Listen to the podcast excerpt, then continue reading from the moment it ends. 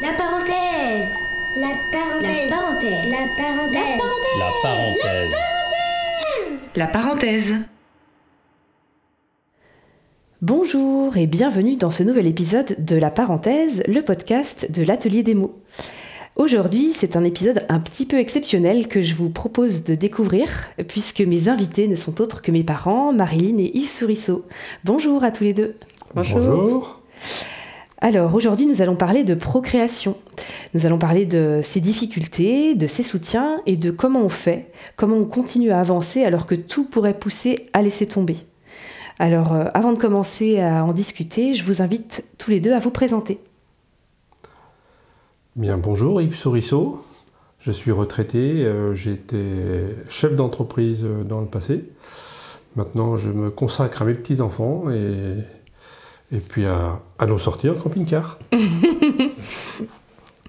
Bonjour, Marilyn, euh, j'ai 64 ans, je suis retraitée et je me consacre aussi à mes petits-enfants et à mon mari, entre autres. C'est bien. Euh, donc si on est euh, là aujourd'hui, c'est parce que vous avez accepté mon invitation. Euh, pas forcément facile. Je sais bien que j'ai une tendance à vous mettre euh, un peu à l'épreuve parfois. Donc là, c'en est, euh, c'est un nouveau challenge que je vous propose dans cet épisode-là. parce que pour, pour ceux qui ne le savent pas, en fait, j'ai j'ai grandi euh, avec une histoire un peu particulière par rapport à d'autres sans doute. En tout cas, moi, je l'ai toujours considérée un peu particulière. Euh, à savoir que mes parents ont euh, mis beaucoup de temps à réussir à nous concevoir, moi et mes sœurs. Je j'en dis pas plus pour l'instant pour ceux qui, ne connaissent pas tous les détails de l'histoire, parce que c'est l'objectif de, cet épisode-là. Mais, voilà, du coup, ce que je vous propose, euh, papa et maman, c'est de, bah, de commencer par le début de l'histoire, en fait, euh, pour nous expliquer un peu euh, bah, toute cette grande aventure qui, qui vous est euh, arrivée. Ben oui, il y a une quarantaine d'années, on s'est rencontrés, on était assez jeunes. On voulait, comme euh, beaucoup de personnes de notre âge, euh, de nos âges, avoir euh, des enfants. C'était pratiquement l'objectif principal. Donc on s'est mariés, on, on a attendu, attendu, attendu et fait bien des efforts pour euh, réussir à, à, faire à avoir un résultat.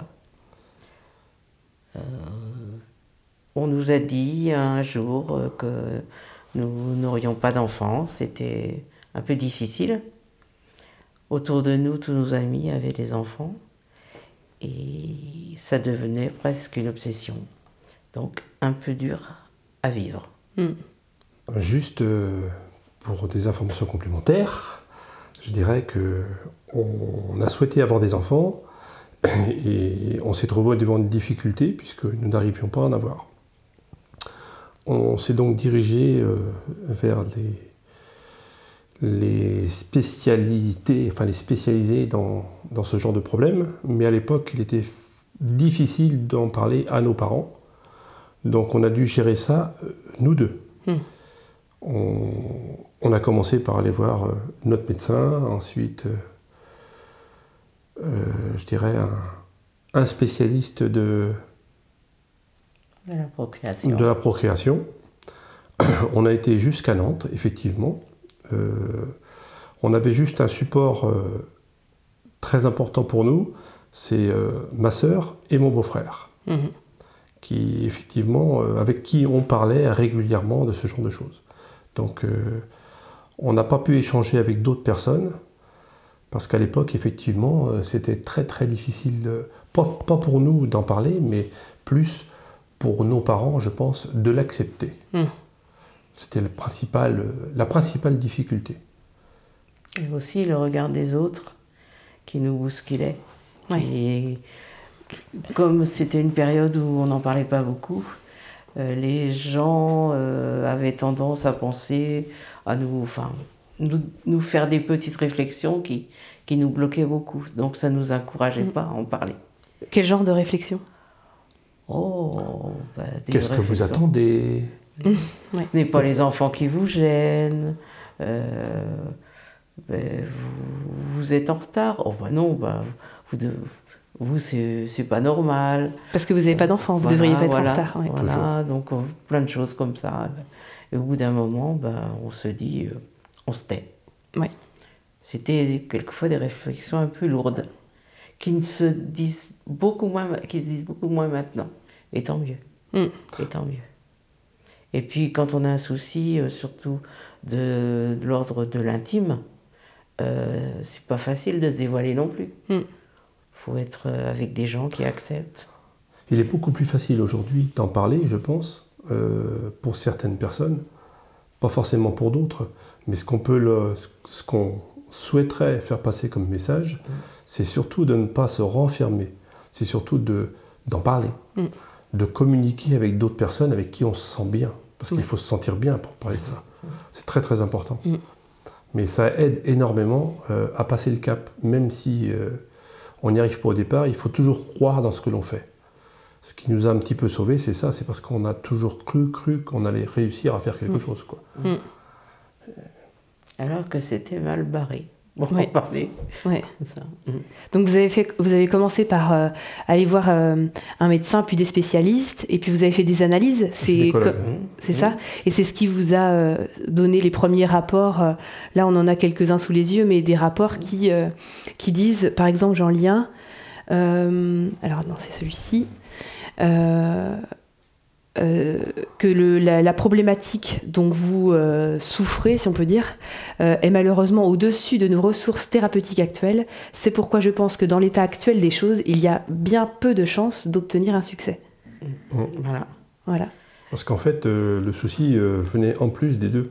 Oui. Tous les deux, vous. Quand on dit toujours que c'est... euh, parce que pendant un certain temps, ils, ont, ils se sont, euh, je dirais, bloqués sur la femme, parce que c'était la femme, la femme, la femme. Alors que contrairement à aujourd'hui, on, on vérifie et la femme, on contrôle Et et, l'homme. Euh, et ça se faisait pas. Là, on a eu euh, les examens de chaque côté. Donc il y avait un souci euh, des deux côtés. Il a fallu résoudre euh, en partie euh, ce genre de problème. Quoi. Mm. Et sur euh, la région nantaise, euh, bah forcément, comme c'était encore pas comme maintenant, et il y a des, des gynécologues soigneurs un petit peu partout, à ce moment-là, ce n'était pas le cas.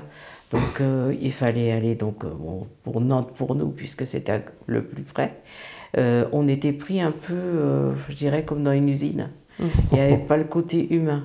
D'ailleurs, les mots que tu, as, tu viens de dire, Dorothée, on ne les a jamais eus de vive voix. On les a toujours eus que par Mm. courrier. Et ça, c'est Mm. c'est très dur à accepter. Il y a des courriers en plus, un peu plus fermes et un peu plus froids que ça, d'ailleurs, Mm, mm. dans mon souvenir. ouais. Donc, heureusement, ça s'est amélioré. Il y a des équipes maintenant qui prennent ça euh, du côté humain et je crois que même dans certains cas, euh, euh, c'est peut-être même ça qui joue pour le, la réussite. Bah oui. que, que le côté euh, médicamenteux. Ou, Mm. ou- Bah, c'est vrai qu'aujourd'hui, on a les psychologues, on a plein de gens qui peuvent nous entourer et nous aider à Mm. passer euh, ce genre de cap. Même si, même si, je dis bien, on n'arrive pas à en avoir, parce qu'il ne faut pas dire que tout le monde arriverait à faire la même chose. Mm. C'est pas forcément sûr. Mm. Tout Oui, dépend, c'est pas forcément tout mécanique. dépend des cas. C'est pas forcément mécanique, ça peut Non. être euh, dans les, un blocage euh, au niveau psychologique. Mm. Oui. Ça peut être les deux aussi. Oui, Les deux, nous, il y avait de ça aussi. Donc, Mm. on a vu des. Tu veux en parler? Et on a vu des amis euh, qui.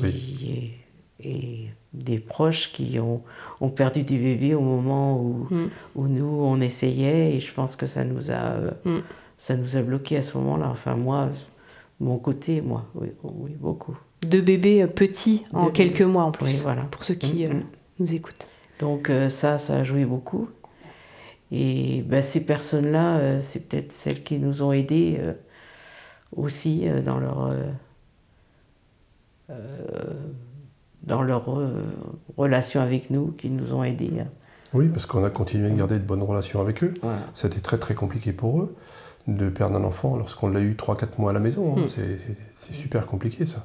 Donc on les a soutenus, mais je pense que euh, je dirais pas, psychologiquement, ça nous a énormément travaillé. Et ça, c'était très très compliqué à passer. Et lorsque nous, on s'est retrouvés devant le problème de ne pas, enfin, de ne pas avoir la possibilité d'avoir d'enfants, je pense que ça, ça nous a peut-être bloqué. Mm. Peut-être qu'on a été bloqué par ça. Toujours ce souvenir-là qui remontait Mm. à la surface. Bah oui, parce qu'avoir un enfant, c'est aussi le risque de le perdre. Oui, oui. Et c'est très ancré en fait. Donc Ouais. peut-être que ça, ça a joué, on, Mm. on ne sait pas en fait. Puis il vaut mieux ne pas le savoir, puisque Oui. l'avenir nous a, nous a apporté tout le bonheur qu'on souhaitait. quoi. Donc ensuite, qu'est-ce qui, comment vous avez procédé? Donc, Vous avez donc eu des courriers qui vous ont dit que a priori ce serait compliqué, qu'on vous renvoyait quand même vers d'autres spécialistes? Non, Non. Non. non, non, on nous a dit que bah, il fallait, Il fallait- euh, penser euh, soit à l'insémination artificielle, soit, mais il n'y avait pas beaucoup de chance étant donné nos Non plus. résultats, ou l'adoption. Et nous deux, la vie sans enfant, euh, on ne l'envisageait pas. Donc on s'est tourné vers l'adoption. Et donc on a commencé les démarches. Et puis, euh, ben, comme on était jeunes mariés à l'époque, parce que ça, on n'avait que, que trois ans de mariage, donc c'est ce qui comptait pour déposer un dossier pour qu'il commence à se, Mhm. à se mettre en route. C'est-à-dire qu'il fallait avoir un minimum de- d'années de avoir mariage. 5 ans de mariage. D'accord. Le dossier ne s'ouvrait pas avant 5 ans de mariage. Et je me souviens, et je le revois comme si c'était hier, sur les marches de, de- du bâtiment où on avait rencontré l'assistante sociale qui s'occupait des dossiers, qui nous avait reçus quand même. hein. Mhm. Je me suis tournée vers elle, j'ai dit, on n'attendra jamais encore deux ans. C'est pas possible. Donc il faut qu'on fasse quelque chose. Et bon, de toute façon, on avait deux ans euh, dans le vide, donc Oui, vous on- n'avait rien à perdre. Quoi. Oui. on n'avait qu'une chose, c'était pouvoir préparer le dossier en amont de façon à être Même pas prioritaire, mais de pouvoir, euh, de pouvoir se préparer à tout ça de façon à ce qu'au bout de cinq ans, on se trouve dans la, dans la foulée, euh, Mm. dans l'adoption. Et c'était pas un, un dire, euh, voilà, il n'y a plus que ça, donc on Non. fait ça. Euh, même si on n'a pas eu les, la préparation que les personnes ont maintenant pour adopter, qu'il y a beaucoup de démarches, Mm. euh, on en a fait certaines, mais on, à ce moment-là, mais euh, nous, dans notre tête, c'était c'était ça. hein. Euh, c'était bah, pas notre enfant biologique, mais c'était c'était notre enfant Oui, vous l'attendiez aussi quelque Voilà, part. de la euh, même manière. ouais, ouais. C'est vrai. À ce Oui, oui. c'était. Mais bon, on pouvait pas avancer là. L'autre côté, c'était pas brillant. Donc, euh, pas grand-chose. Et là, euh, on a rencontré un médecin sur Cholet et qui a regardé notre dossier et nous a présenté euh, des résultats de personnes qui l'avaient aidé. Et il a dit, moi, je ne vois pas pourquoi. Il a tout de suite été positif. Je ne vois pas pourquoi ça ne marcherait pas. Changement Là- de discours. Et là, on se dit, ah, qu'est-ce qui va se passer? Oui, c'est c'est ma sœur qui nous avait aiguillés sur ce, Oui, parce qu'elle avait... sur ce gynécologue. Oui, voilà, qui, qui était euh, soigneur sur Cholet, qui était critiqué. Soigneur dans le sens où il, euh, il euh, participait, enfin, il, euh, il était en soutien à la procréation. Oui, il Hein, c'est ça s'occupait de procréation. Oui. Mm. Il s'occupait pas, c'était pas un, un gynécologue. un- sa fonction première n'était pas un gynécologue euh, Classique, quoi, de suivi, ouais. Il- C'était pas un gynécologue accoucheur, Oui. il s'occupait principalement de, De la procréation. de cré- la procréation. Et puis, euh, donc, il nous a dit euh, oui, je, voilà, je ne vois pas pourquoi ça ne marcherait pas. Il faut essayer. Donc, on a fait plein d'examens, compliqués, un peu, un peu, euh, un peu dur par moment à passer. euh, À l'époque, oui. oui. Je pense à l'époque. Bon, oui. c'était les premiers scanners, donc très très inquiétant de passer un scanner, ce qui est toujours un peu le cas, mais Mm. très très inquiétant à ce moment-là. Euh, des, des radios intimes, des... Hystérographie. Oui, euh, en plus avec des personnes qui... pas très agréables. Ouais. Euh, bon, enfin ça, tous, toutes les personnes qui en ont eu, euh, c'est pas un examen agréable. Moi, je pense que le fait que ça ne se trouvait pas agréable à ce moment-là, c'est parce que on n'en parlait à personne. Donc on était un Aussi, peu oui. renfermés sur nous-mêmes. Il était quand même très difficile quand on rentrait le soir. On parlait de ce qu'on avait fait dans la journée ou de ce qu'on avait vécu ou de la discussion qu'on avait eue avec la personne. Donc ça restait quand même un tout petit noyau. C'était très compliqué de, de- Si on avait pu en parler à, à d'autres et avoir des avis différents, ça nous aurait probablement aidé. Mais bon, c'était comme ça à l'époque. hein. Mm. Quand on voit aujourd'hui le rapport entre... Alors après, c'est les rapports entre parents et enfants qui sont importants. Ouais. Donc après, euh, le métier qu'on en exerce, il y a plein de choses qui font que... Après, on avait la chance aussi quand même de, de pouvoir s'évader s'il y avait un examen à, tel moment de la journée, parce que Oui, mais c'est exigeant. c'est très exigeant, c'est très dur. et il faut toujours se dévoiler. Il faut toujours... euh, Il y a des choses qu'on... Même si on, aimait en- on aimerait en parler avec d'autres, mais on aimerait en parler avec des amis, Mm. pas avec euh, une obligation de dire à un collègue ou autre chose comme ça. euh, je suis Bah oui, je dois y aller, euh, voilà. ouais. Et puis, comme on dit, ça fait 40 ans, c'était pas évident, euh, bah, pour une femme, pas très évident de dire je m'en vais chez mon gynéco tous les jours pendant quelques jours, Ouais, pour voir le suivi. mais Mm, mm. euh, pour un homme, euh, pas évident non plus. Mm. Euh, c'est.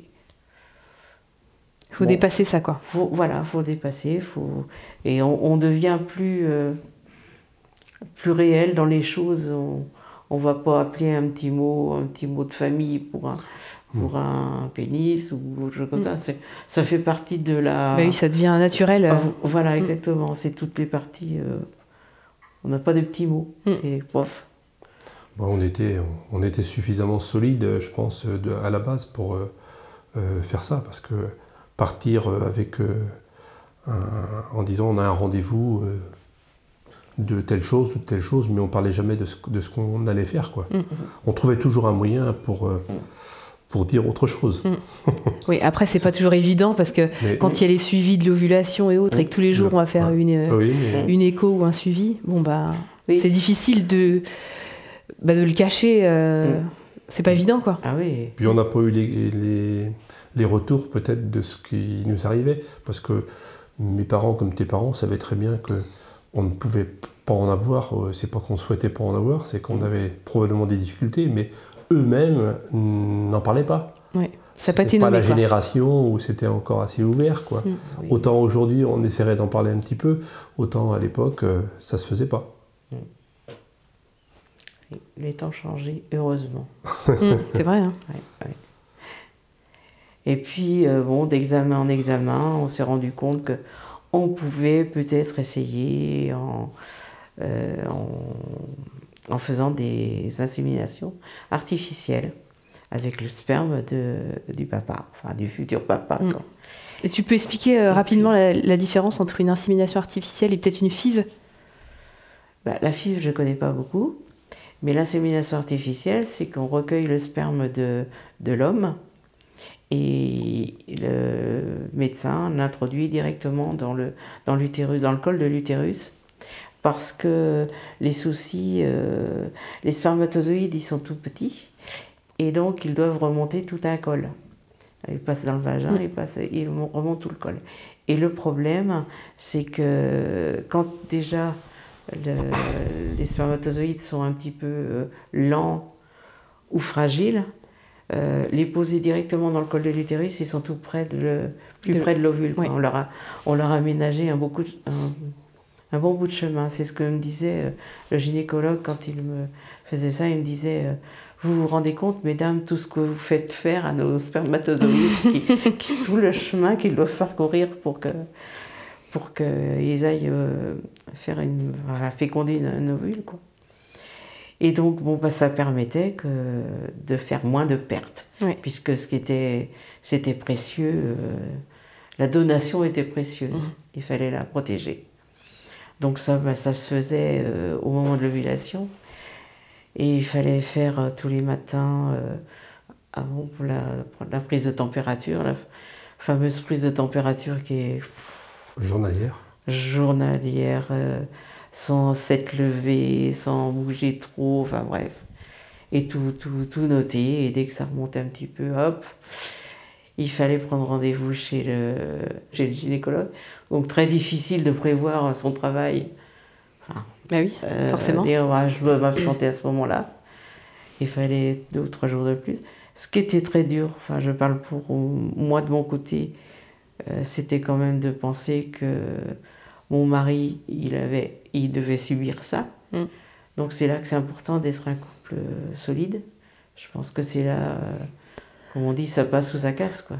Et pas facile, donc... euh, Oui, je ne pense pas que ce soit plus difficile euh, pour l'homme que pour la femme, puisque à partir du moment où on a décidé de faire un enfant, euh, on est deux, donc on le fait toujours à deux.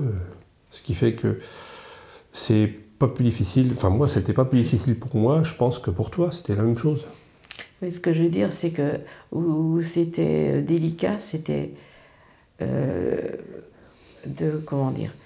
On, on- on disait plein de choses en riant, en riant, en se moquant euh, des hommes quand ils, ils doivent. On, on a des les, les images de d'un homme qui se retrouve dans un petit Un petit box. un petit box avec des revenus, des revues et tout ça, ce qui n'est pas le cas. On était laissés entre nous, euh, voilà, et, et le, le médecin très discret euh, serait présent parce que tout ça se faisait quand même dans le bureau de, du gynécologue. Il nous laissait prendre notre temps. euh, à ce niveau-là, c'était un homme très très humain. Et bon, c'est pas un moment, euh, c'est pas le moment où on choisit. Il faut faire sans avoir envie, sans avoir l'envie à ce Mm. moment-là. Donc c'est quand on force, ça, ça se force pas normalement. Mais bon, Oui, on mais on le faisait dans un but bien précis, donc de toute façon ce but-là, on voulait l'atteindre. Alors donc, euh, quand c'est comme ça, il n'y a pas une montagne qui va nous arrêter. Et puis ben on a fait un mois, deux mois, trois mois, et rien ne se passait. Donc on, par moment, euh, on baissait les bras. C'était toujours le moral qui en prenait un coup. Voilà, donc euh, dès- bah, dès que ça, ça loupait, bah, tous les mois, bah, forcément, il y a un moment de dé- déprime. Euh, tout d'un coup, c'était moi qui étais complètement en bas. Ou c'était toi, mais euh, c'était rare quand c'était les deux. Donc il y en avait toujours un pour soutenir l'autre. C'est rare quand on a baissé les bras tous les deux. Non, non. Je on crois jamais, que. on n'a jamais baissé les bras. Ouais. Euh, le jour où on a appris qu'on n'en aurait pas, si, tous les deux. Bah oui. Oui, mais ça. Ça, c'est sûr. Après, euh, quand euh, ça. bon, il y a des mois un peu mieux, euh, un peu plus durs que d'autres. C'est surtout les traitements. Oui, parce que tu avais des médicaments en plus, Ah toi. les médicaments étaient, étaient que- très lourds, les piqûres, euh, il fallait faire des analyses le matin. Quand on avait le résultat le soir, euh, eh bien là, il fallait aller chercher le médicament, l'ordonnance pour le médicament, qu'il fallait demander à la pharmacie, il fallait que ce soit fait avant telle heure pour avoir un autre résultat le lendemain matin, et ça c'était vraiment Mm. 4 ou 5 jours de suite. C'était c'était lourd. Vous n'étiez pas à côté de, le- de la clinique en plus. hein. Ah bah Donc il on faut était- imaginer qu'il y en avait pour quoi 20 minutes à l'époque? Voilà, à peu près, à peu près 20 minutes pour aller chercher l'ordonnance, revenir là pour aller voir une infirmière, Mm. pour me faire une piqûre, pour euh, rebooster. Et puis, euh, ce qui, au-delà du fait de le faire, euh, c'est tous les changements que ça apporte au niveau corporel. Comme quoi? Euh, prise de poids, euh, euh, toujours gonflé, toujours. euh, Mm. Et c'est des hormones. c'est des, des hormones, donc ça, ça, ça bouge aussi, le, je pense, le, le caractère. Ça, bon. Un traitement, c'est toujours dur, hein, que ce soit pour n'importe quoi, c'est toujours dur. Donc, euh, donc il y a des moments qui n'étaient pas trop drôles. Donc on avait, si ça allait pas, on appelait. Et le gynéco, il nous recevait entre deux rendez-vous, toujours. Quand il y avait besoin, toujours. Entre deux rendez-vous, venez là, et puis, allez, on regarde, on remet à plat. Vous voyez, là, ça, là, c'était, j'ai eu des résultats comme ça pour certaines personnes. Ça a fonctionné. Il n'y a pas de raison que ça ne marche pas. Ça, Lui, il était ça. convaincu. Mais il était convaincu que ça allait marcher. Ah oui. Alors, euh, bon, euh, parce- les mois ont passé, puis Oui, c'est un petit peu normal que lui soit convaincu, parce que c'était quand même le, le soigneur, donc euh, il n'allait pas baisser les bras à notre oui. place. Il était là Bien pour nous sûr. remonter le moral, donc il essayait de nous aider, de nous guider, de la meilleure façon, mais il était toujours présent, Mm. quel que soit le moment ou l'heure de la journée. Ah oui, toujours. De ce côté-là, euh, il nous a, il partait à l'étranger, il souhaitait euh, savoir que ta courbe où elle en était. oui. Eh ben, il l'appelait même de l'aéroport. Mm. C'est dire qu'aujourd'hui, ça ne se fait pas. Mm, C'est rare. Ouais, il nous a appelé un, samedi soir de l'aéroport de Pour Paris. savoir. ouais. Il partait en voyage et il voulait savoir mon taux pour savoir si j'avais besoin d'avoir une piqûre le lendemain ou pas. Ça, c'est c'est précieux. Ouais. C'est très précieux. Donc j'ai toujours dit que c'était un peu le, le troisième parent, quoi. Parce que- Mais oui, c'est c'est toujours. c'est vrai. hein, C'est quelqu'un d'important, oui. Ah oui, très important. Et parmi tout ça, on a commencé la demande d'adoption. Oui, en même temps. Oui. On a, fait, on a mené les deux de, en même temps parce que ça nous semblait trop long d'attendre. Donc on voulait. après ça. Ah oui, mais Parce on avait déjà on a, on a déjà eu un. On a quand même eu un jour le bonheur euh, que je sois enceinte. C'est après que vous avez. C'est après ta... Après la première. Oui. la première on grossesse. en route, oui. Ouais. Oui, parce que du coup, là, donc un jour, tu vas chercher tes résultats à la, à la, Ben, à la pharmacie. à la pharmacie. C'était là que tu avais les résultats à l'époque. Et positif. Là, ça fait du bien. Mhm. On n'osait même pas y croire. Tu es sorti de la pharmacie, c'est toi qui as été le chercher. Mhm. Tu es sorti de la pharmacie et puis euh, il avait la mine sombre. Et il arrive et il dit Ça y est. Ah Alors, euh, bon, le. Euh, donc, moi, je, je rencontre le, le, Bah, le gynéco, le assez gynéco, assez- oh, bah, dès dans la journée. Dans la foulée. Il est aussi fou que nous d'ailleurs. Mhm. Et puis, euh, bon, il m'examine, et bon, tout va bien, donc m'arrêter tout de suite, quoi. Et ben, malheureusement, deux mois après, euh, plus rien. Euh, C'était. Ça s'annonçait pas bien, donc je suis allée le voir, euh, échographie, et puis euh, ben, le, le petit cœur avait arrêté de. Enfin, euh, il s'était même pas mis en route, ou tout juste. Mm. C'était. on sait pas trop. Non.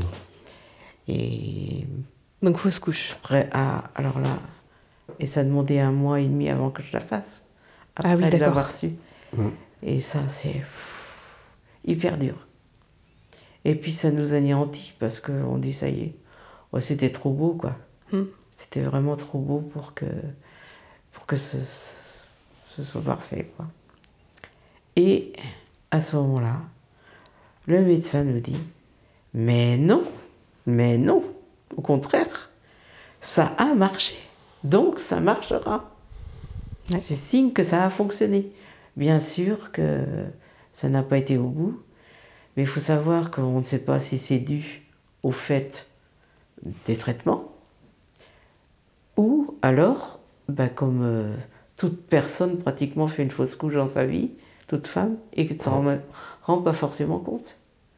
Ça peut être que, euh, que il y avait un problème dans le bébé, au bébé, et puis que, et que la nature normalement répare ses erreurs. Mm. Mais bon, ça, c'est facile à dire, mais pas facile à entendre. Ouais. Et là, euh, ben, on recommence un petit- le traitement au bout de quelques temps. Donc c'est très long de dire, ben là, il faut qu'on fasse une pause. Parce que, il me dit, c'est du temps perdu, quoi. Mm. Parce que là, on était rendu quand même au-delà des 5 ans auparavant euh, Mm. que... Donc là, ça faisait déjà Ça 5 ans que vous près- euh, d'a- Ça, arrivait à de- peu près dans ces temps-là, oui. Euh, oh non, on a été 3 ans de traitement là avant de, que je me retrouve enceinte la première fois. Et après, on a recommencé les traitements, mais là, des traitements encore plus lourds. Plus, plus costauds, quoi. Et euh, un jour, je dis euh, Oh non, j'arrête. Moi, j'arrête. euh, le... Je crois que c'était en février. Et puis, c'est à ce moment-là que je pense que l'autre, il est là pour faire, pour booster. Et juste au bon moment, quoi. Et toi, tu dis, euh, bon, allez, non, allez, on se fixe un but, on va. jusqu'au mois de jusqu'au mo- mois de juin. Et puis après, euh, Donc, jusqu'aux vacances. jusqu'aux vacances. Et Mais- puis après, ça marche pas, on arrête. Et entre temps, donc on avait Nous avions. on a relancé le dossier, le, le dossier était relancé. le dossier de l'adoption. Il nous restait juste euh, la visite du psychologue à faire Ouais. pour terminer le dossier. Mm. Donc on était déjà bien avancé dans Mm. notre euh, adoption. Voilà, entre les deux, oui. Il y a eu un an et demi à peu près. entre On avait l'association et tout. quoi. Et puis là, euh, sans que- sans qu'on y pense, eh bien, un test positif, Un autre. un autre test positif. Mhm. Alors là, euh, le matin, euh, je me souviens, on a été chercher le. Attends, c'était avant. Oh, je sais plus. On s'est pas emballé trop trop vite quand même parce que c'était trop. euh, Soit j'ai fait un test avant, ou alors, que- comme j'avais pas mes règles, j'ai appelé le médecin et qui m'a dit Ah, ah, Venez vite, venez vite Il était vers 10-11 heures le matin quand je l'ai appelé. Et il dit Venez vite à midi euh, que je vous examine. Et donc là, il m'examine, il dit Ah, je pense que c'est bon. Donc on refait, on refait un test supplémentaire. Et là, c'était positif échographie. Il y avait un début. Donc, maintenant, on Ah. reste à la maison. Arrêté tout de suite. On ne bouge plus de la maison. Mm. Alors non, ben, on ne bouge plus. Mais ça, c'est pas grave. hein. Bah oui, c'est une bonne raison de ne pas bouger. Une bonne raison de ne pas Enfin, il y bouger. il y avait quand même du stress là. Ah Oui, beaucoup de stress. Parce qu'on croit que... On croit que c'est si faci- facile, mais une fois que nous avons euh, démarré euh, la, la procréation, on va dire qu'une fois que c'est démarré, euh, là on se dit il faut pas que ça lâche. hein. faut pas Mm. que ça... Donc euh, c'est compliqué de se mettre dans la tête que ça va bien aller derrière, mais Ouais. il fallait se motiver Mm, pour mm. dire euh, allez, ça va être bon, ça va aller au bout. hein. Disons qu'on a du mal à être positif. Au départ, oui. Les, le- les deux, trois premiers mois, Mm. c'est un petit peu compliqué. On est dans une démarche euh, active, intéressante, euh, mais toujours avec euh, Bah, la une peur, petite quoi. pensée euh, que ça peut s'arrêter. Bah, euh, la conception, elle a eu lieu, puisque forcément, on le sait, étant donné que tout est, tout est noté, tout Bah est oui. noté, elle, elle a eu début, elle a eu lieu début avril. Et, et là, j'ai appris que j'étais enceinte le 24 avril. Donc, il n'y a pas beaucoup de personnes qui savent à ce moment-là, quand Mm. même, que c'est c'est vraiment... euh, Ah, C'est rapproché. oui. Mm. Et de là après, euh, bah, c'est- c'est pareil, à cette époque-là, il n'y avait pas de. Il y avait des échographies euh, euh, une ou deux fois pendant la grossesse. Et moi, j'en ai eu à toutes les, toutes les fois où j'ai vu le, le médecin. Donc là, fin avril, euh, il nous dit bon, bah, on surveille, on fait de toute façon des, des, des prises de sang et tout, suivies toutes les semaines, toutes les semaines. Pour Et- voir l'évolution du taux les- de- des taux, non? Des taux, voir si ça se tenait bien et tout ça. Et là, j'ai rendez-vous le 24, 24 mai. Ça fait vraiment précis. hein. On a rendez-vous. Oui, oui. On Parce a que rendez-vous. on y allait à chaque fois. tous Ah les bah deux. oui, tous les deux.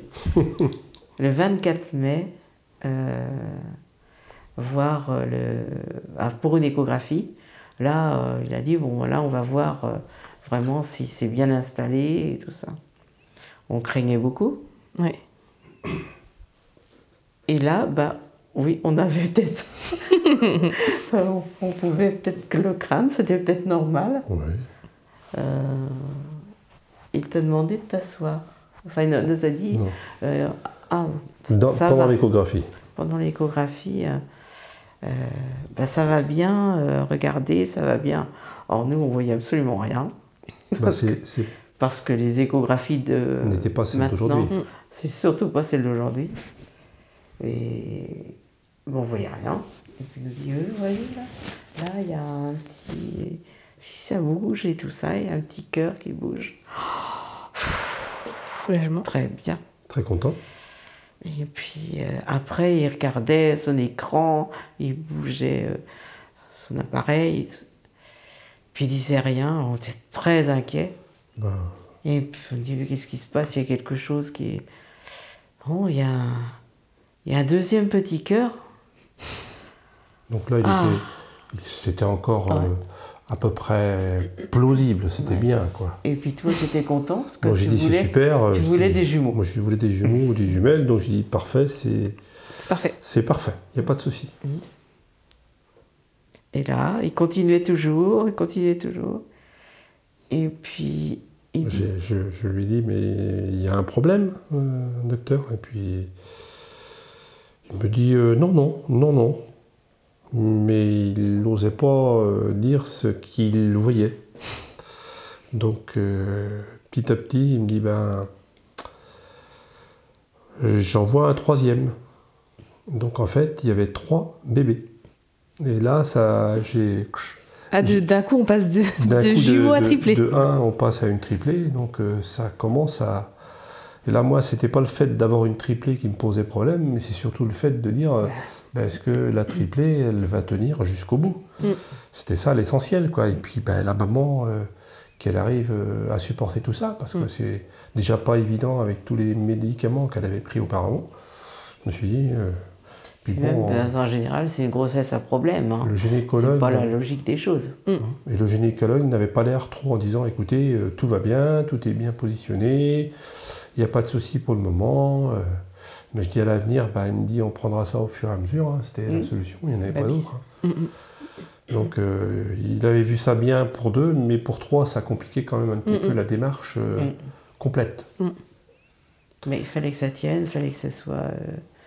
Euh, que je puisse tenir. Mm. Oui, oui c'est cure pour Oui. euh, chacun, quoi. Voilà. Oui. voilà. Et ça fait un drôle d'effet. Disons, Je me souviens, euh, on revient de, de ce rendez-vous et on voit sur le trottoir euh, une dame avec une poussette. Et là, je dis Ah Ah, Il nous en fera deux de plus. Parce que nous, Bah oui. c'était c'était, hein.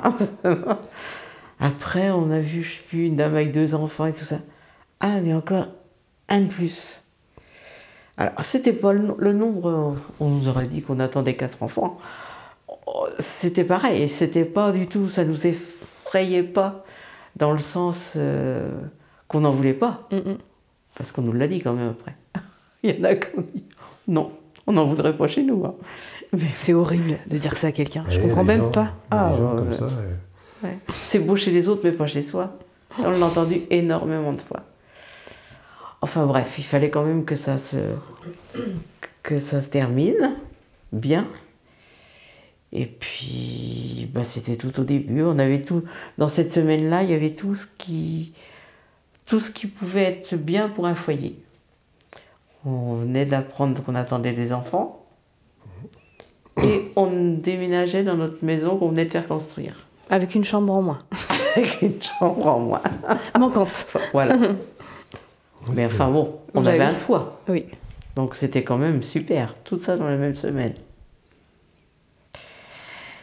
Et puis bon, bah voilà, ça a été parti. Maintenant, il fallait suivre le. avertir la famille. Oui, C'était aussi. euh, c'était pas un, un gros, gros problème, mais il fallait avertir la famille. Donc là, c'était la joie un peu partout. Quoi. la joie et l'inquiétude aussi pour tout le monde parce que tout le monde. Bon, Bah oui, on mesure quand même que 3, c'est. Voilà. Euh, des jumeaux, bon, c'était assez courant. Euh, Des tripl- une triplée, euh, c'était c'était pas courant parce que c'était quand même la première triplée Mm. de, la, de la polyclinique de Cholet. Mm. Donc euh, c'était quand même euh, Enfin, pour la polyclinique, oui. oui pour la polyclinique c'était une première. Même, euh, Même pour notre médecin. Et même pour notre commune, on était les premiers Mhm. à avoir des, une triplée. Ouais. C'est une belle chose. Ouais. Donc, euh, bon, la, la grossesse, euh, au départ, euh, bon, c'était pas trop mal. Bon, j'ai eu un cerclage forcément parce que trois bébés dans une femme qui n'est pas très grande, euh, c'est pas évident. Oui, c'est que t'as pas fait les choses à moitié, toi. hein. Exactement. Vous m'en preniez la moitié. Donc il fallait que bah, ça reste, donc un cerclage, bon, ça c'est pas trop dur, mais enfin heureusement qu'il était là, parce que c'est quand même lui qui a permis, a permis d'aller au terme, quoi. Enfin au terme. Presque. C'est pas si mal. Au terme de la naissance. Au terme de la Pas naissance. Au terme, pas au terme de, de la grossesse, mais au terme de la naissance. Et puis non, c'est vrai que c'est pas trop mal placé cette grossesse. Non, non. À part que, bon, forcément, je ne sortais pas, j'avais pas le droit de sortir, pas le droit de faire de voiture, pas le droit de euh, de- d'aller voir quelqu'un. Enfin, bon, bref. Les deux derniers mois sont, ont été très difficiles quand même. Ouais, c'est dur Ouais. parce que bah, j'ai terminé ma grossesse à 7 mois et demi. Et donc, dans le dernier mois, euh, j'ai commencé à avoir beaucoup de beaucoup d'édème, euh, euh, d'hypertension. Donc, ça commençait à être un petit peu plus compliqué. Et là, bon, bah, à 7 mois et demi, on m'a hospitalisé, tout en me demandant de tenir jusqu'à un mois après, à peu près, ou encore au moins, au moins trois bonnes semaines. quoi. Mm. Et puis, ben, au lieu de trois semaines, que j'ai, de, eh ben, que trois jours. Oui. Donc, pas pour moi, parce que moi, ça ne. Vous ne demandiez même pas à venir, ça, c'était. euh, Pas pour vous, je veux dire, c'est vous ne demandiez pas à venir, c'est que moi j'avais de l'hypertension très forte et, et ça devenait dangereux pour, euh, pour vous comme pour moi. Donc ils ont décidé de me faire une césarienne euh, rapidement, C'était une césarienne d'urgence que t'as eue? D'urgence. Oui. Ouais. Ah oui, euh, ils, ils ont, ils ont une réunion pour euh, mon cas vers, vers 11h le matin et, et ils m'ont emmené en salle d'accouchement à midi et demi. Mm. Donc euh, ils ont jugé que, euh, d'après le rapport de, de mon gynécologue euh, soigneur, là, qui nous a suivis pendant la, pour la grossesse, euh, la dernière échographie disait que les bébés faisaient 2 kilos de moyenne. Donc c'était déjà bien pour 7 mois, de gros, mois et demi de grossesse. Parce qu'entre-temps, il m'avait remis dans les mains d'un gynécologue qui allait m'accoucher. Lui, il- par contre, est venu pour l'accouchement.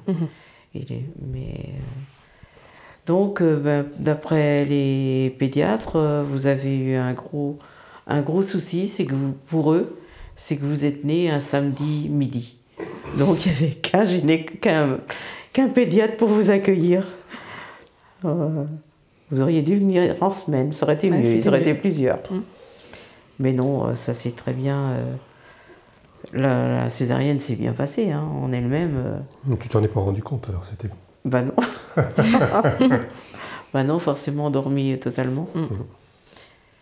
Donc euh, 13h05, 13h07, 13h08, C'est ça. voilà, trois bébés. Que papa attendait euh, Avec impatience à, dans, la, à dans, vue. dans la pièce d'à côté. Et que tu as vu passer tout d'un coup euh, dans des couveuses. Dans deux couveuses, il y en avait deux dans la même, puis une dans l'autre. Mm. Ça fait tout drôle, tout drôle. Et moi, quelques, quelques temps après, on me dit, enfin toi tu le savais à ce moment-là, Mm. on me réveille en me disant, euh, Madame, vous avez eu, vous avez trois petites filles, elles ont crié toutes les trois. Et là, je crois que c'était le, le plus beau moment de ma vie. Elle avait dit en une phrase euh, tout ce que j'avais besoin d'entendre, que bah, vous étiez arrivé et que vous alliez bien. Mm. C'est ça qui est important. Bah oui. Parce que forcément, à ce moment-là, j'avais pas grand-chose à dire, sauf qu'elle m'a demandé quand même, bah dites-moi les trois prénoms. Et là, Je me suis trompée. ah, non, non. non, non. J'ai dit euh, Caroline, Aurore, Dorothée. C'était dans l'ordre qu'on avait Ouais. choisi les prénoms. Oui, parce qu'on ne, on ne savait pas si on avait trois filles ou trois garçons. Ou deux filles. Ou, Ou deux filles, un garçon. Oui, bref. Oui. Donc euh, on avait fait les prénoms euh, deux un, garçons, deux filles. Ouais. Donc on avait le premier en termes de filles, le deuxième, troisième, et le Enfin, premier on en termes avait de fait garçons. tout un le deuxième, montage. Donc forcément, tu avais un papier pour te dire, dire bien dans l'ordre. troisième. Bah, il valait mieux. hein. Et moi, ça- elle m'a dit, Eh bien, c'est dans, le même, c'est dans la même chose que le papa. Bon, Ça va. Dans le même ordre. que dans le même papa. ordre. C'est bon.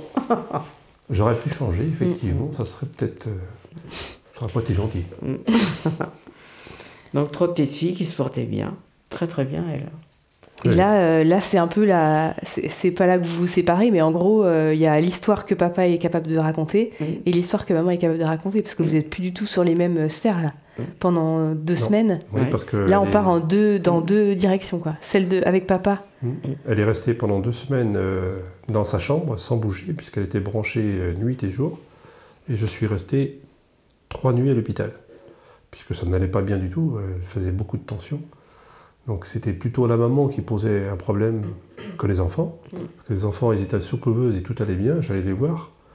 J'ai pris à l'époque, on n'avait pas le téléphone pour le faire, mais j'avais pris des photos Des euh, que j'ai transformées en diapos. Non, des diapos que tu as fait. Non, J'ai transformé, oui, puis je les ai photo. ramenés après euh, au- à ton chevet. Mais euh, moi, j'allais les voir euh, ben, le temps quand je pouvais, puisque je n'avais pas de problème particulier, mais elles ne pouvaient pas vous voir. ça, c'était le gros, le gros, gros handicap qu'on Mm. a rencontré sur la clinique, mais c'était comme ça. À cette Mm. époque-là, ils privilégiaient la santé de, de la maman. Les enfants, ils allaient bien, mais elles finissaient par plus me croire en disant comme ça, il doit y avoir un problème puisque vous m'emmenez pas voir les enfants. Mm. Mais là, l'infirmière euh, ou le, ou le docteur, je sais plus, il a dit, on, on tient à votre vie, madame. Donc c'est vous qui nous... C'était compliqué quand même. Mais toi, tu t'étais pas rendu compte que tu étais dans un, un état aussi critique en fait? Parce que tu es monté à 24 de tension, Je toi. suis montée à 24, oui. Mm. Mais euh, euh, je, je pense que les médicaments me mettaient KO. De toute façon, il fallait qu'ils me, me calment, puisque c'est la tension, enfin me Mm. calme, entre guillemets, mais la tension, elle était trop haute. Mais euh, je- au début, je n'ai pas mis en doute du tout, j'étais fatiguée. Mais c'est euh, au bout d'une semaine, là, là, j'ai commencé à me dire, mais il y a quelque chose, quoi. Euh, je les vois pas. euh, tout le monde me dit que- qu'elles sont très mignonnes, et, mais moi, je les vois pas. Oui, parce que Et les gens venaient te rendre visite. Voilà. Et Ils venaient te dire Bah, que tu avais des petites filles mignonnes comme tout, Oui. mais toi, tu nous avais jamais vues. Voilà. Puis j'avais pas le droit de visite. hein. J'avais juste le temps. euh, J'avais euh, quelques personnes juste avant l'heure où l'unité pouvait, où ils pouvaient monter à l'unité pour vous voir. Donc ils venaient me dire bonjour. Ils allaient vous voir. Mais il ne pouvait pas rester. Ils plus ne pouvaient pas rester. J'avais le droit qu'à deux ou trois personnes dans la chambre. Mm.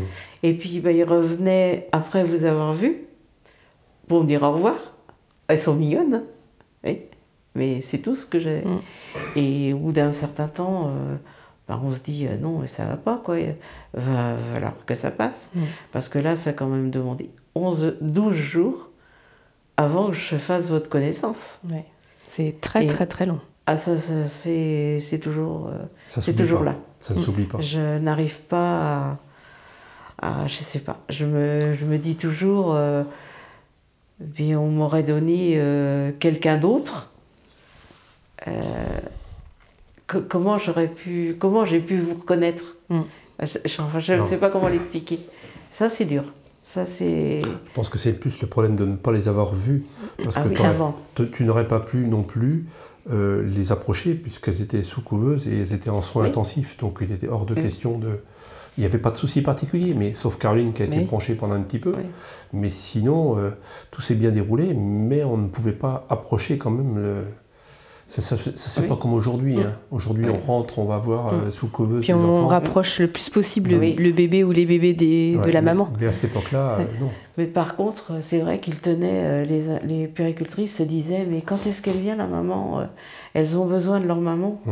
Et bah, heureusement que tu me l'as pas dit, parce que alors là, ça aurait été, ça aurait été Ouais. pire. Ben oui. Non, puis euh, au bout d'un certain temps, j'ai fini par dire il faut absolument qu'elle voie ses enfants, parce que là, elle ne me croit plus dans ce que je dis. Euh, les gens qui viennent la voir, euh, ben, elle dit toujours ben, ils me racontent des, des âneries. donc, ils ont trouvé en fait la formule au bout d'un moment en se. Bah, Disons qu'ils ont fait ce qu'ils pensaient. mais tu étais branché, à faire, l'époque. oui. On n'avait pas de système pas de, de batterie, batterie, qui ouais. pouvait Non. compenser le temps de son déplacement. Ça paraît anodin, mais en fait, ils- enlevaient la prise, puis ils la rebranchaient dans celle du Ouais. couloir avec une rallonge, et puis ainsi de suite. Et parce qu'ils voulaient pas te débrancher Ah de. non. débranchés, c'est-à-dire que Ouais. le jour qu'ils ont qu'ils ont décidé de m'emmener euh, vous voir, euh, l'anesthésiste était là. Il y avait une infirmière qui était là. Elle t'a accompagné. Oui, j'étais vraiment accompagnée. D'abord, ils m'ont levé parce que euh, bon, 12 jours sans se lever et tout ça, euh, j'ai plus de muscles, plus rien. Et puis, euh, bon, euh, l'accouchement avait fait perdre énormément de poids, forcément le poids des bébés et puis tout. Mm. J'étais tellement euh, sous médicaments que je perdais à fond. Et puis, euh, donc, ils m'ont emmené. Donc, branché, comme tu dis, euh, débranché pour rebrancher aussitôt. Il fallait monter un par l'ascenseur. Enfin, bref, euh, euh, il fallait que l'ascenseur il soit dégagé pour que je puisse monter pour qu'il n'y ait pas de problème, quoi. Une intervention. Voilà, et donc ils m'ont emmené euh, donc dans les dans l'unité où il y avait, je vous ai vu derrière une vitre et les couveuses étaient derrière Dans le la couloir. vitre et dans le couloir de, de- Mhm. et donc Je me rappelle. là euh, je vois trois couveuses et on me dit c'est vous petite fille. Je crois que j'ai pleuré mais je sais pas je sais pas comment j'ai fait. Si, si, t'as pleuré. Mais j'ai- comment j'ai fait pour supporter ce mo- moment-là? C'était euh, c'était fou, quoi. Hmm. Et euh, donc, euh, quand je suis retournée dans ma chambre, là, ils m'ont pris ma tension et ma tension était complètement baissée. Bah oui. Et là, l'anesthésiste a dit on a peut-être fait une erreur. On aurait peut-être dû vous emmener plus tôt. Mais on était tellement inquiets parce que ma tension passait de 24 à 19 en, en un quart d'heure et remontait à 22. Et, et c'était, ils ont fait ce qu'ils pensaient. Je leur en veux pas. hein. Ouais. Je leur en veux pas du tout à ce niveau-là. euh, Ils ont fait ce qu'ils pouvaient. Ils ont fait ce qu'ils pouvaient à leur connaissance à ce moment-là. Je pense que leur, le- euh, il faut bien être certain que eux, ce qu'ils voulaient, c'était que, que je puisse vous voir. Hein, c'était pas. le- Ouais. Et donc, euh, ce jour-là, à partir de ce jour-là, ma tension, elle a baissé. Bon, j'avais un traitement, bien entendu, mais elle a baissé. C'était. euh, Mm. Je suis sortie euh, quatre ou cinq jours plus tard de la maternité. Et toi, papa, ces semaines-là, là, les 12 jours, euh, Bah, ça, a- ça a été, euh, ça n'a pas été long. hein. C'était, moi, j'étais, euh, je pense que j'étais pas à 100%, j'étais à 150%. au moins. À droite, à gauche, Bah, à gauche, à droite. Je travaillais, entre autres, les trois premiers jours, j'ai pas fait. Mmh. Je suis Bah, resté là-bas parce que ça collait pas. Je restais à la, la clinique, mais après, euh, je, je- je venais te voir, j'allais vous voir, etc. Je montais, je descendais. J'ai eu au moins, au moins une chance euh, en tant que papa, c'est que je suis rentré euh, dans, la, Chambre chaude. dans la chambre chaude pour euh, vous donner le biberon, parce que comme il y en a- vous étiez trois, donc j'ai eu cette chance-là, c'est de pouvoir vous donner le biberon et de vous toucher euh, beaucoup plus rapidement qu'autrement. C'était autres souvent la maman qui y allait. et- Mm. Oui, parce qu'il y a eu juste ce Et là, on- changement de fonctionnement de, Tout à fait. de l'unité néonatale à ce moment-là. Juste pile poil. Ouais. Ils avaient avant euh, les, ils amenaient les bébés Mmh. dans une pièce pour que la maman puisse donner le, le biberon. Parce que quand tu passais de, de, de couveuse sur tête couveuse, on, on mettait les bébés dans une chambre chaude parce que forcément elle était à 23 Mm. degrés et euh, et donc personne ne rentrait dans ces chambres chaudes. Mm. Et ils ont donc ils prenaient le bébé de la chambre chaude, ils l'amenaient euh, pour, vers la maman dans une pièce. Le papa il était derrière la vitre en train de regarder la maman donner Mm. le biberon. Ça se passait comme ça. J'ai eu une fois la première à qui je donnais le biberon, Caroline, je lui ai donné comme ça, de cette manière-là. À partir de ce jour-là, le lendemain, ça a changé. Et donc, euh, on pouvait pénétrer dans les chambres chaudes. Il n'y avait que les mamans. Les papas rega- regardaient derrière la vitre. Mais comme nous, enfin comme vous, vous étiez trois, eh ben, c'était le premier papa à rentrer Mm. dans une chambre chaude Mm. pour donner le, le biberon. J'ai fait l'inauguration. Voilà. C'est bien. on a quand même eu des bonnes choses. Souvenir. Donc on est rentrés tous les deux pour vous donner le biberon. euh, euh, à ce moment-là, vous changez et Ouais. tout. Donc c'était le début de... Et ça, c'était début décembre. Et vous étiez né le 19 novembre. Donc à partir du moment où j'ai pu sortir de la, de la maternité, on m'a interdit d'aller vous voir tous les jours. J'étais en très grande convalescence. vous voyez. Ça doit être Donc, difficile, ça. C'est oui, c'est dur parce que vous dites tout ça pour rien quoi. Parce qu'on rentre chez soi, il y a personne. Ah oui, c'est qu'il y a eu 7 ans, sept ans jusqu'à ce qu'on puisse arriver. Oui, On arrive, tu nous vois pas tout de suite, oui, et puis après tu pars sans nous. oui. Et après, elle est, C'est vrai, hein. elle est partie sans vous et elle était privée de venir tous les jours. Ouais. Tous les jours, euh, en plus. C'était encore une privation supplémentaire. Ouais. Ouais. C'est c'est lourd. Mais quoi. par contre, ils m'ont dit euh, reprenez des forces pour être, euh, pour être en forme quand elles vont rentrer à la maison. Donc, eh bien, on a fait. euh, comment, pourquoi faire simple quand on peut faire compliqué finalement? Bon, Ça se résume à ça. hein. Mm. Donc, euh, bon, tu y allais tous les jours. Ouais. Et puis, un jour sur deux, euh, Bah, on allait donner le biberon, on allait vous donner le biberon. Et puis, euh, donc, euh, fin décembre. Alors, donc, il fallait que vous pesiez 2,3 kg pour pouvoir sortir de la maternité. C'est ça le, Et le donc, quiproquo. voilà. Et donc, euh, bah forcément, vous aviez un petit poids au départ, vous avez perdu beaucoup. Et puis quand on remonte, bah, ça remonte pas très vite. Et Noël approchait, les fêtes approchaient. Et on allait 50 grammes, 20 grammes de prix. On n'est pas près d'arriver au, au 2 kg 3. Et après, le 24 décembre, 23-24 décembre, Caroline qui avait le plus gros poids, pas un poids, pas un gramme de prix. Comme si elle voulait pas Elle nous sortir. attendait. Je pense qu'elle voulait J'attends les filles. Ouais. Donc on a été prévenu quand même qu'on ne Si, si. voulait pas, qu'il ne nous vous donnerait pas euh, toutes en les même trois en temps. même temps. Oui. Pour que, bon, pour notre, ma santé, euh, il fallait que il faut s'organiser. Hein. faut C'est- s'organiser. ouais. À l'époque, ben, je pense qu'ils ont privilégié un petit peu tout ça. Mm. Et puis comme le poids était un peu différent de... Vous étiez avec des poids différents. les Différent maisons. aussi, oui. Donc euh, ça permettait aussi de compenser Mm. l'arrivée à la maison. Donc le- pour le 25 décembre, enfin, Noël, personne à la maison. Eh bien, on a fait notre repas de famille avec euh, ma famille à moi. Et le soir du 25 décembre, eh bien, on est tous partis à la clinique vous voir.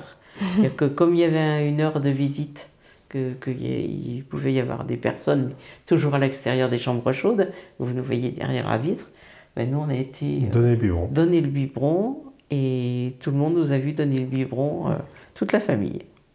C'était un beau moment Mm. aussi. Et donc, euh, On était rodés déjà, nous, on savait faire. le, 20 le 27, Caroline atteint les 2,3 kg fatidiques.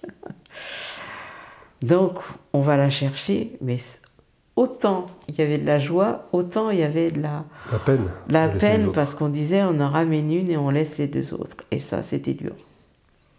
Bon, on l'a ramené. Le lendemain, tu lui as. tu- pendant que.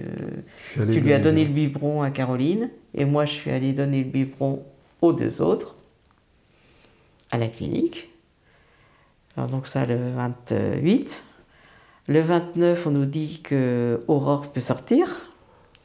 Donc on ramène Caroline avec nous parce qu'il fallait qu'elle ait une, un petit examen, une petite transfusion. Mm. Parce qu'elle avait un petit peu d'anémie, donc, euh, donc on l'a emmenée, ils ont fait l'examen pendant. Donc on a donné le biberon à toutes les trois. On a ramené Aurore. Sauf qu'on a laissé Dorothée, c'est-à-dire toi.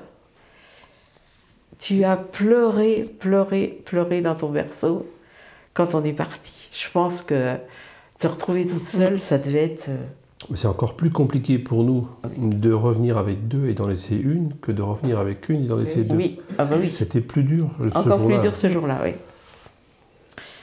Donc, le lendemain, eh bien, le 30, tu as donné le biberon avec mamie Mhm.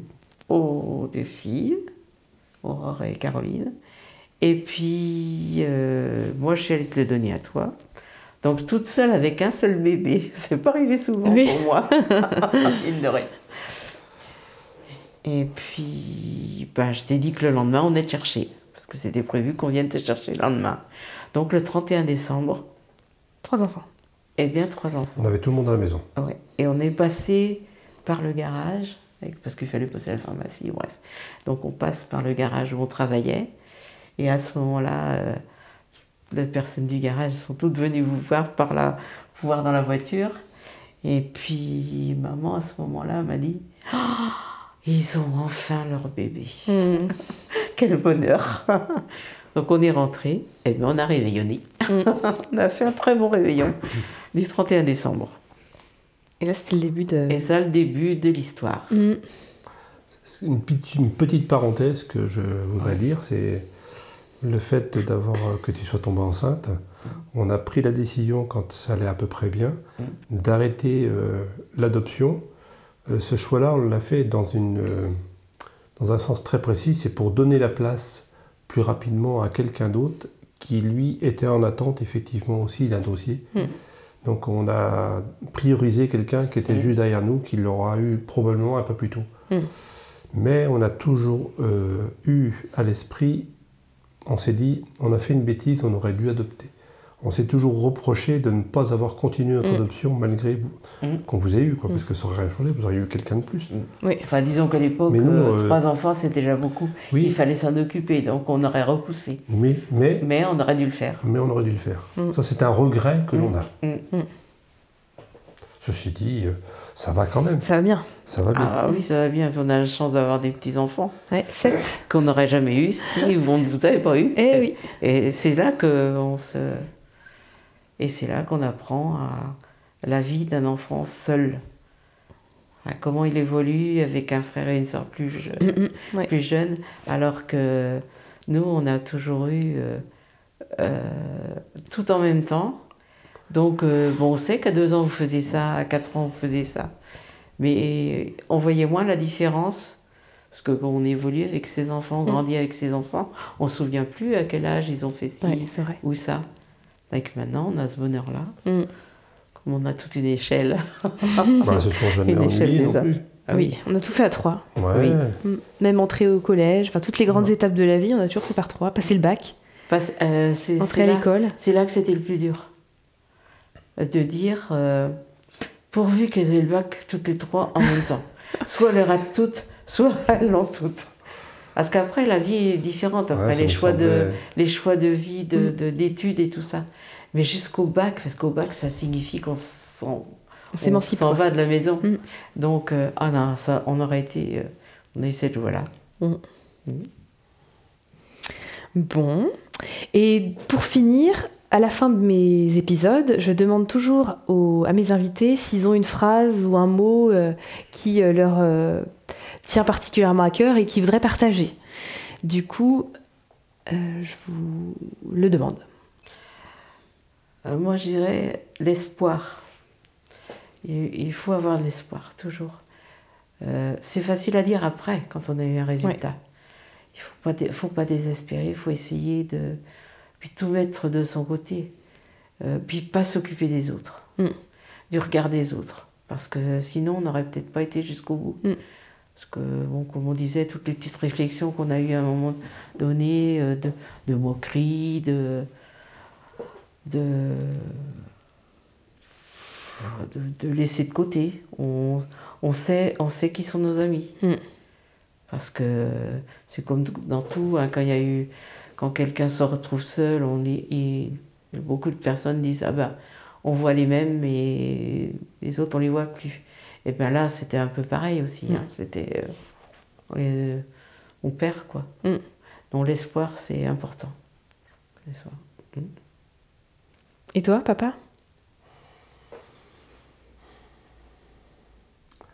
Ah, il, faut, euh, il faut avoir, euh, je pense, une, une très grosse solidarité dans le couple.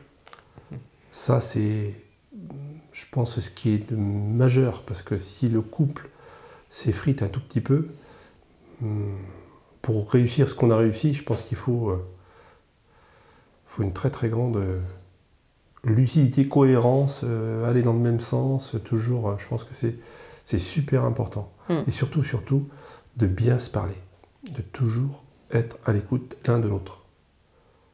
Je pense que c'est le, Se respecter. le grand compromis. Et se respecter. Respecter aussi ses douleurs. Effectivement. Respecter la douleur de l'autre quand il l'a. Mhm. Parce que c'est ça aussi. S'écouter.